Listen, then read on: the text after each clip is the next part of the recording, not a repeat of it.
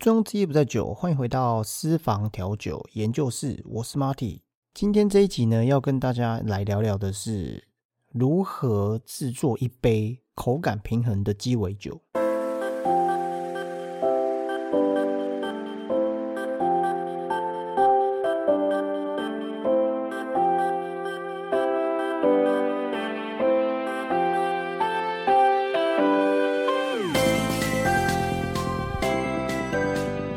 久没有录节目的原因是，这最近啊，这几个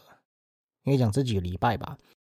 呃，手上正进行我公司在做无酒精烈酒，那啊，对，所以荒废了一阵子。不过在近期呢，我也算是极力的投入在做产品的研发，然后试很多口味。那后面会有一些好康的话呢，会再跟各位观众朋友来分享。到时候呢，会会有一些活动啊，后面再跟大家说。好了，那因为真的偷懒了好久了一段时间了哈，都没有时间来录制 Parket 的节目。但是呢，我也在呃，就是 在家里也没有闲着嘛，因为手上蛮多事情在进行的，然后公司也有一些事情就是有 delay 到啊。但是晚上的时间也是拼了命把。布洛格的一些，因为我最近帮人家写一些书后心得，那这些书呢，后面会有一些呃证书的活动，应该会在之后的一两集吧，嗯，再跟大家说。那因为今年过年有许下一个愿望，对不对？就是要写了十二堂调酒师实战手册啊，这个调酒师十二堂课啊，当然也就是按照我以前，其实我刚开始在做。Park 跟部落格的时候，就是想要把自己以前所学过的东西，然后把它记录下来。当然啊，刚开始本来是想说纯粹就是记录自己的东西嘛，因为你把它写成笔记，那不如就是把它打在这个部落格里面变成自己的笔记，然后反正可以给大家看啊。我也不是很 care 这个里面的一些。讲讲秘方吗？或是私密私人的这个方程式也好，反正我也不是很 care。那写到第二堂，因为其实第一堂课写的是酒精浓度啊，因为好像有蛮多人对于自己喝的酒啊，就喝了多少酒，或者我一天可以喝多少算超标这件事情，好像蛮多人在讨论的。所以呢，我就想说，直接把它写成一个部落格。的文章这样，后续其实还想要再写一些更细的内容啊，就关于关于这个人喝酒对于这个酒精啊，酒精对人体的影响，然后酒量好不好，喝酒脸红这件事情一些迷思啊。其实我在呃，我还是有在做授课嘛。那上次去基隆长隆去帮忙现场的人员去做一些教育训练的时候，就有提到。我记得有一直有份 PPT，然后就想要把它写成部落格，但是一直都没有时间。好了，那 Anyway 就是接下来写到第二堂嘛。其实第二堂啊，这个是很多业界的调酒师跟可能你是素人调酒，一直都很在乎的一件事情，就是我们怎么样把鸡尾酒口感做到平衡。所以呢，我就写了一篇文章啊。这篇文章其实就在探讨说。怎么样把一杯鸡尾酒调酒？其实我觉得饮料也好，就是怎么样把一杯喝的东西做到口感叫平衡。其实这件事情对调酒师也好，对厨师也好，一直都在追求怎么样把这个味道做到平衡。但是好，那我先讲结论好了，我个人的看法，但是并不代表所有这些美食家、厨师或调酒师或咖啡师的意见。就对我来讲，就是口感每一个人的平衡度，每个人对于口感的这个。认知啊，有点不太一样，因为吃东西跟喝东西，可能有些人觉得你喜欢那个口味，但是我却喜欢这个口感。所以，无论是在思维上，或者在味蕾上，每一个人他过往的经历，就是说，你从小到大，你家里的这个饮食习惯，有些人可能喜欢比较吃比较辣，啊那有些人可能完全一点辣。好像我有些朋友，他咸酥鸡连一点辣都不行。那我就觉得，哎，这种这种比较重口味、重咸炸的东西，怎么可以没有辣？所以我先做一个结论，就是对我来讲，口感平衡是，如果你要一直你是职人也好，或是你在家里自己做调酒，你要追求到完美平衡，那是永无止境的历程。对我来讲，就是它没有一定的答案。好，但是它有没有一个可以去？有没有一个应该讲有没有一个 range 啊？有没有一个范围可以去追求，或者是有没有有没有一个范围可以去研究？有。其实你知道，如果如果用调酒用讲的会有点难。我有把它写在我的部落格。你在你的部你在我的部落格打私房调酒研究室，然后调酒师实战手册，基本上在 Google 应该就可以找得到。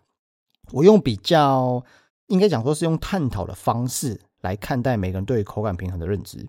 好，那其实我在前面有介绍，其实，在鸡尾酒当中啊，就人类的口感呢，可能大部分人都只有认为说酸甜苦辣咸。但是事实上呢，在饮料就是在液体里面，它有很多的成分是它存在，但是你可能不知道怎么形容它。除了酸甜苦辣以外啊，这几年在日式料理界或者在调酒界很流行一个字叫乌妈米，这大家可以上网查一下。乌妈米其实基本上就是味精的意思啊。除了我们刚刚讲这些酸甜苦辣咸以外，还有一个字叫鲜。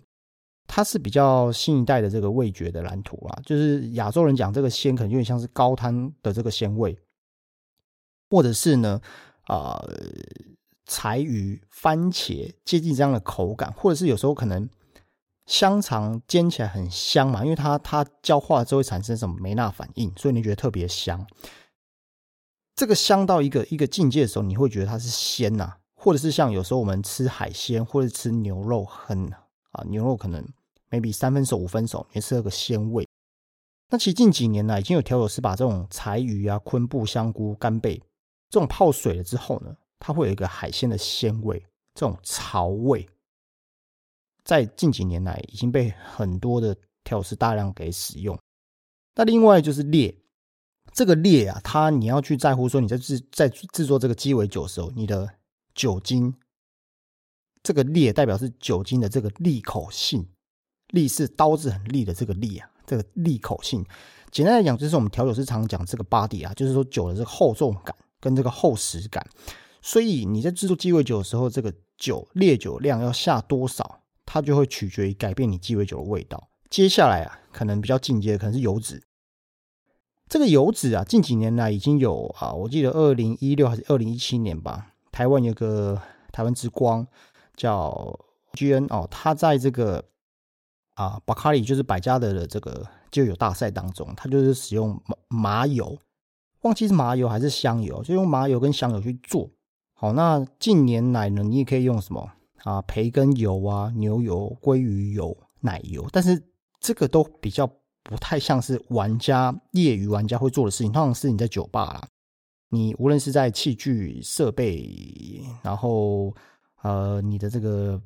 制作鸡尾酒的时候啊，比较容易可以去做到。你在家里厨房做这个，坦白说也是挺麻烦。更你要更，如果说你再下来再低阶一点，比如说我们最常用到这个牛奶，牛奶它就是属于油脂的一种，它可以让你的鸡尾酒更怎么样滑顺。所以呢，之前很流行的这个 raw mastering face，好，你就会喝起来很滑顺。当然它有绵密的泡沫以外，还有什么就是二氧化碳。我举个例子好了，你一杯调酒啊，或一杯饮料啊，啊，饮料也是，这杯饮料它里面可能有糖浆，或是有果汁，或是这杯鸡尾酒里面有酒啊。比如像最常见的 gin tonic，你可以喝看 gin tonic，它没有气泡的口感是怎么样？第一个啊，非常不习惯，不能说难喝，可能每一个人对于这个口感味觉的的感知是不同的。那另外有一个很重要的是，你两杯同样的饮料或调酒，你有气泡跟没有气泡会取决于两个点，第一个。你口中的口感会觉得酒精比较没有那么的强，它的香气没有那么的够，因为你气泡呢往上升的时候会把香气带出来，是第一个。第二个是你没有气泡的时候，你会让你的口感厚实度，比如说你里面有一些糖浆，比如说假设性啊，好，可能现在是暑假了，可能芒果是芒果季，或大家喜欢芒果的口味，你有使用芒果的糖浆，无论是新鲜的出来的果糖，或是你自制的，它的味道都会相对比较薄弱一点。另外一个呢是温度，这个温度它可能就比较不是列在口感里面了，但是它可能是一种风味特性。这个风味特性呢，会取决于大家应该会知道说，为什么以前我们小时候，如果你有印象了，阿华田泡热的，冬天泡阿华田热的啊，maybe 可能容量是一样，你会觉得特别甜，但是它是冰的时候，你就觉得它味道被锁住了，被封住了，所以它巧克力的香气跟甜度你就觉得相对比较薄弱一点。最后一个是矿物质啊，啊，这个矿物质呢，它会让，因为你要知道，我随便举一杯例子好了，像长岛冰茶，我在上一篇有写到长岛冰茶，呃，我记得网络上 YouTube 也有一些影片是长岛冰茶，基本上来讲，它的酒精浓度大概百分之二十，这个可以理解吗？意思就是说，你这一杯长岛冰茶，这一杯的，比如说它的液体容量是一百 ml 好了，它有百分之二十是酒精，百分之八十是水。所以他的意思就是百分之八十是水，水里面呢，如果有一些镁离子、钙离子跟矿物质的话，它是会影响你的口感，让你的巴黎跟这就是啊，它会影响到你的口感会比较重，或者是这个水会比较粗糙。这可能有关于威士忌有讲硬水跟软水，但是呢，店家大部分来讲，或是你自己在家里做的这个这个冰块啊，可能纯水的部分有比较多，所以这些东西都都被去掉。再来是有时候酒精浓度太高。或者太烈的时候，会把这个味道盖住。所以这边要讲的就是说，其实，在鸡尾酒里面，它不只是酸甜苦辣咸而已。好，所以还有很多的风味是值得你可以像是品酒般的去研究。一个鸡尾一杯鸡尾酒啊，它当中里面还有还有没有其他的风味可以去使用？好像这个油脂这几年就是超流行的啦。好，好，那平衡口感的鸡尾酒有没有真的存在？哈？呃，我刚刚前面有提过了。那我在文章 blog 里面有写到一件事情，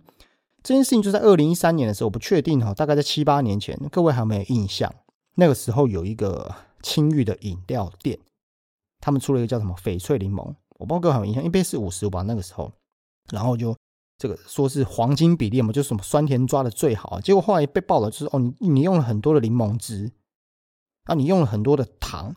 把这个酸甜拉很高，所以一杯啊等于二十二颗方糖。然后自从这个新闻出来之后，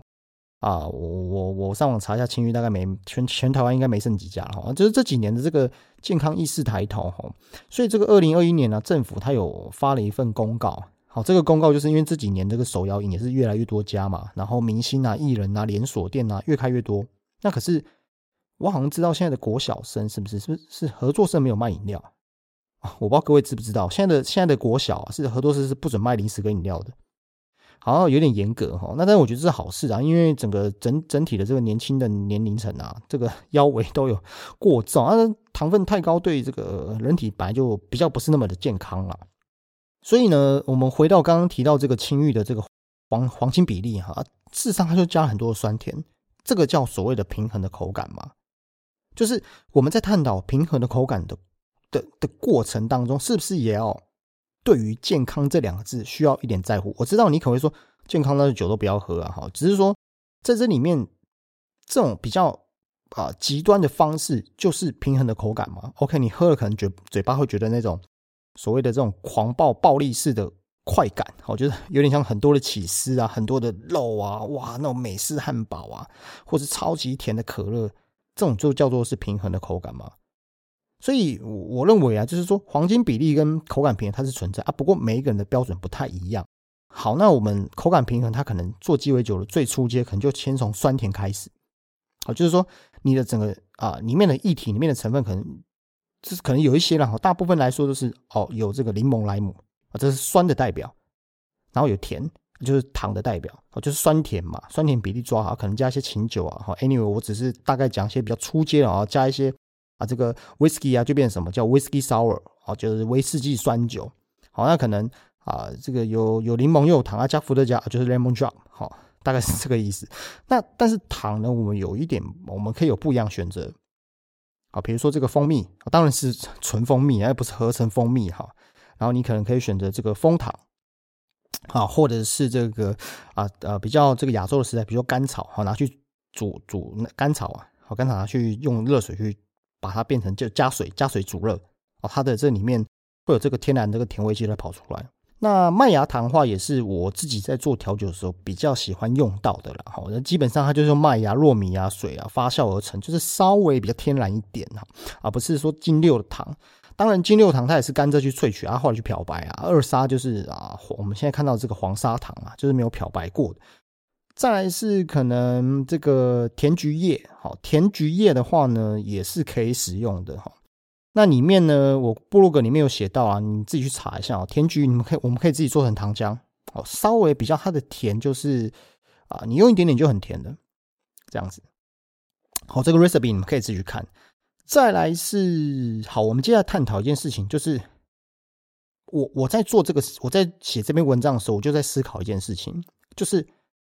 这个人人体对于味蕾的的这个接受度，像我刚刚前面有提到酸甜苦辣咸啊，比如说我随便举个例，比如说甜就是蜂蜜嘛，咸话就是盐巴。哎，以前这个感冒的时候会用盐巴水漱口。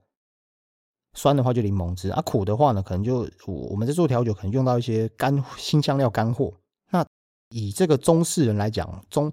啊中式跟东方人来说，就是中药汤嘛，有点像是我们以前会喝啊，大概啊小时候会喝这种什么转大人的这个中药汤啊，这个药炖排骨啊，或是干干药啊，苦茶之家啊，类似像这样子的。鲜的话，就是我们最常见就是昆布汤锅神嘛。大家应该会买买火锅回家，或是在外面吃这个锅神啊，就是小火锅。他们的汤总是特别的什么甜，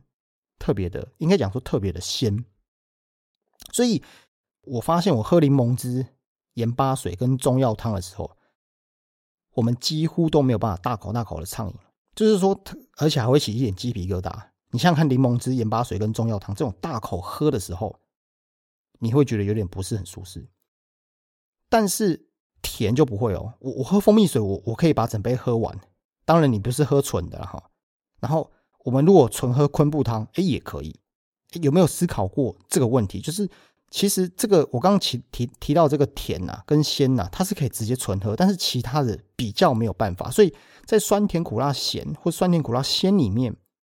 你就可以去思考说，你在做调酒的时候，为什么纯喝柠檬汁啊？柠檬汁就算加水，有时候还会，除非你稀释到很稀很稀啊。所以你我我可以给各位一个观念，就是说你在制作鸡尾酒的时候，按照这它最原始的这个配方去思考，什么东西可以存喝，什么东西不能存喝，那为什么？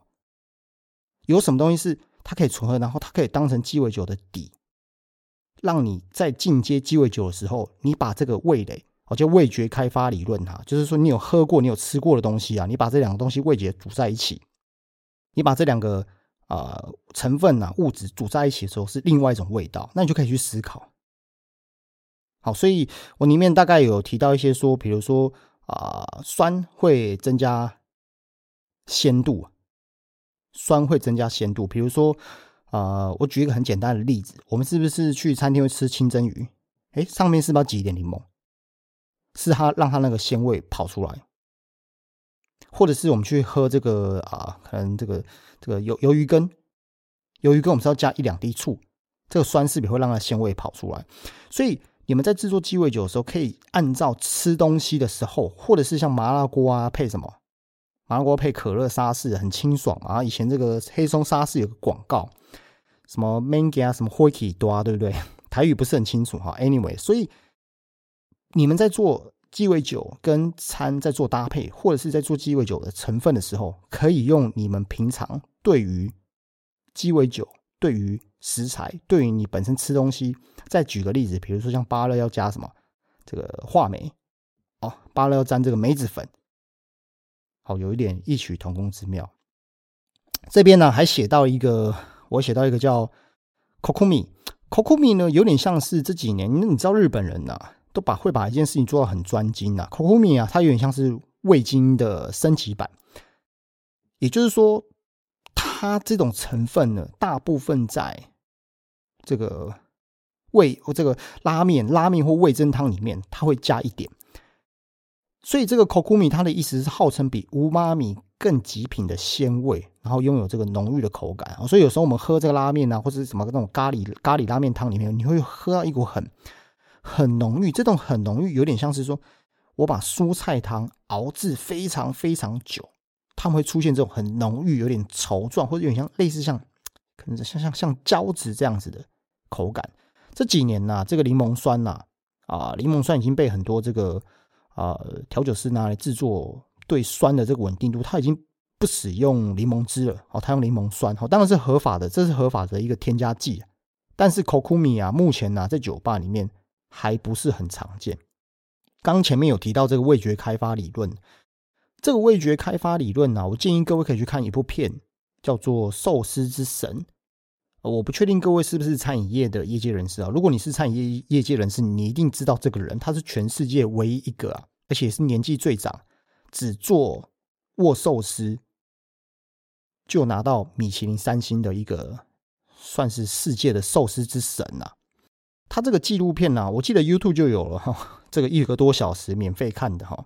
这个一多一个多小时，大概纪录片就是讲一些他对于食材的理念，然后。有人访问他说：“你怎么样做出这么棒的寿司？”他里面其实就讲到一句话，他说：“如果你要做出一个全世界最棒的寿司，那你一定要吃过，你的嘴巴是一定要吃过非常非常多的寿司。做鸡尾酒也是一样，就是嘴巴就是你的面试官，